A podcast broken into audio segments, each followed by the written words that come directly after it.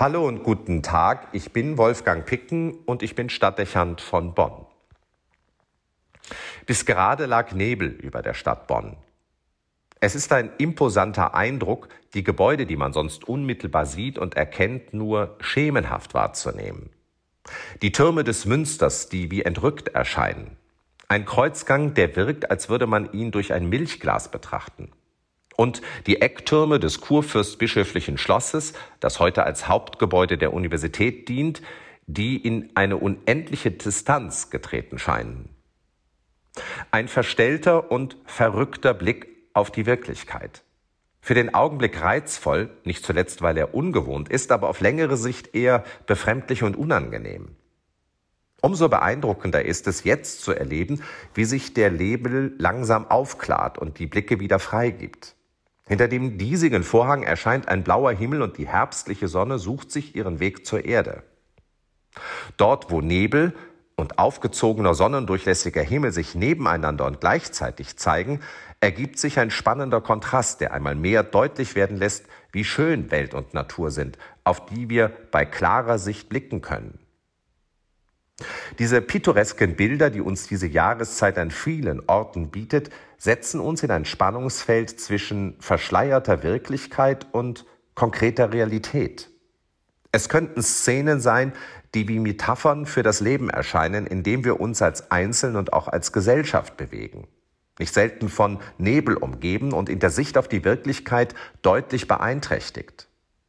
Immer wieder ohne den klaren Blick auf das Wesentliche oder den nötigen Durchblick auf das, worauf es ankommt oder wohin unser Weg führen könnte.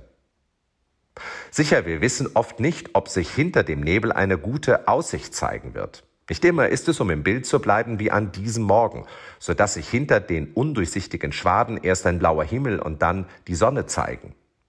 Es könnte sich auch dunkle Wolken und Regen, Wind, Wetter und Sturm dahinter verbergen. Dann schiene es besser, dass wir darauf nicht sehen müssen und uns der Illusion hingeben könnten, dass es genau entgegengesetzt sein wird.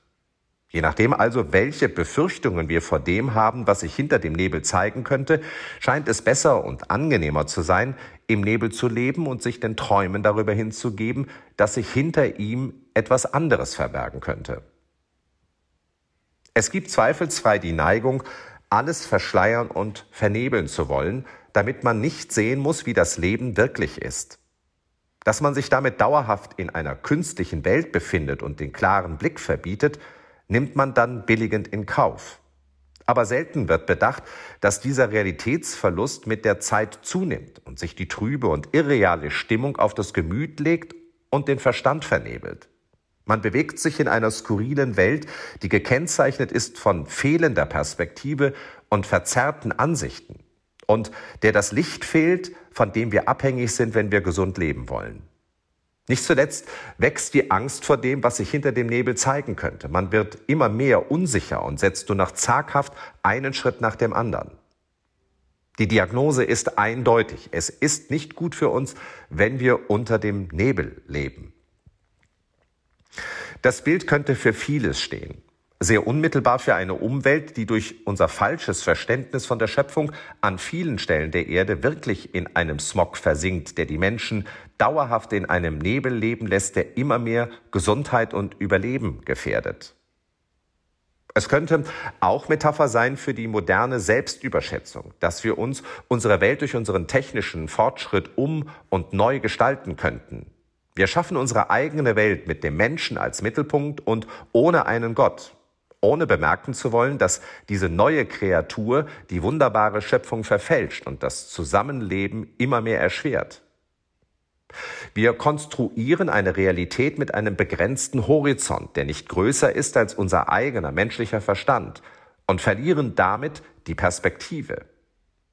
In diesem Denken gibt es keinen Himmel und keine Sonne mehr kein Jenseits und keinen Gott, sondern nur diese Erde mit ihren Gesetzen, mit ihren Grenzen und ihrer Vergänglichkeit. Ein selbstgeschaffener Nebel, der die menschliche Seele zunehmend bedrückt und die Menschen depressiv macht. Wen wundert es?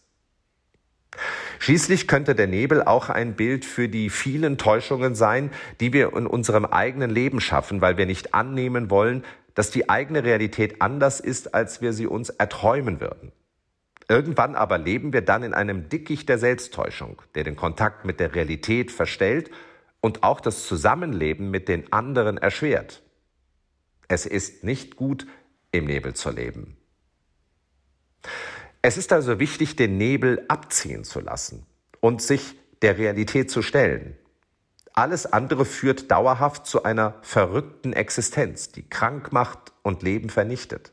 Das bedeutet, sich öffnen für den Himmel, gleich wie er sich zuerst zeigen mag, aber dabei Luft holen und in die Weite sehen können.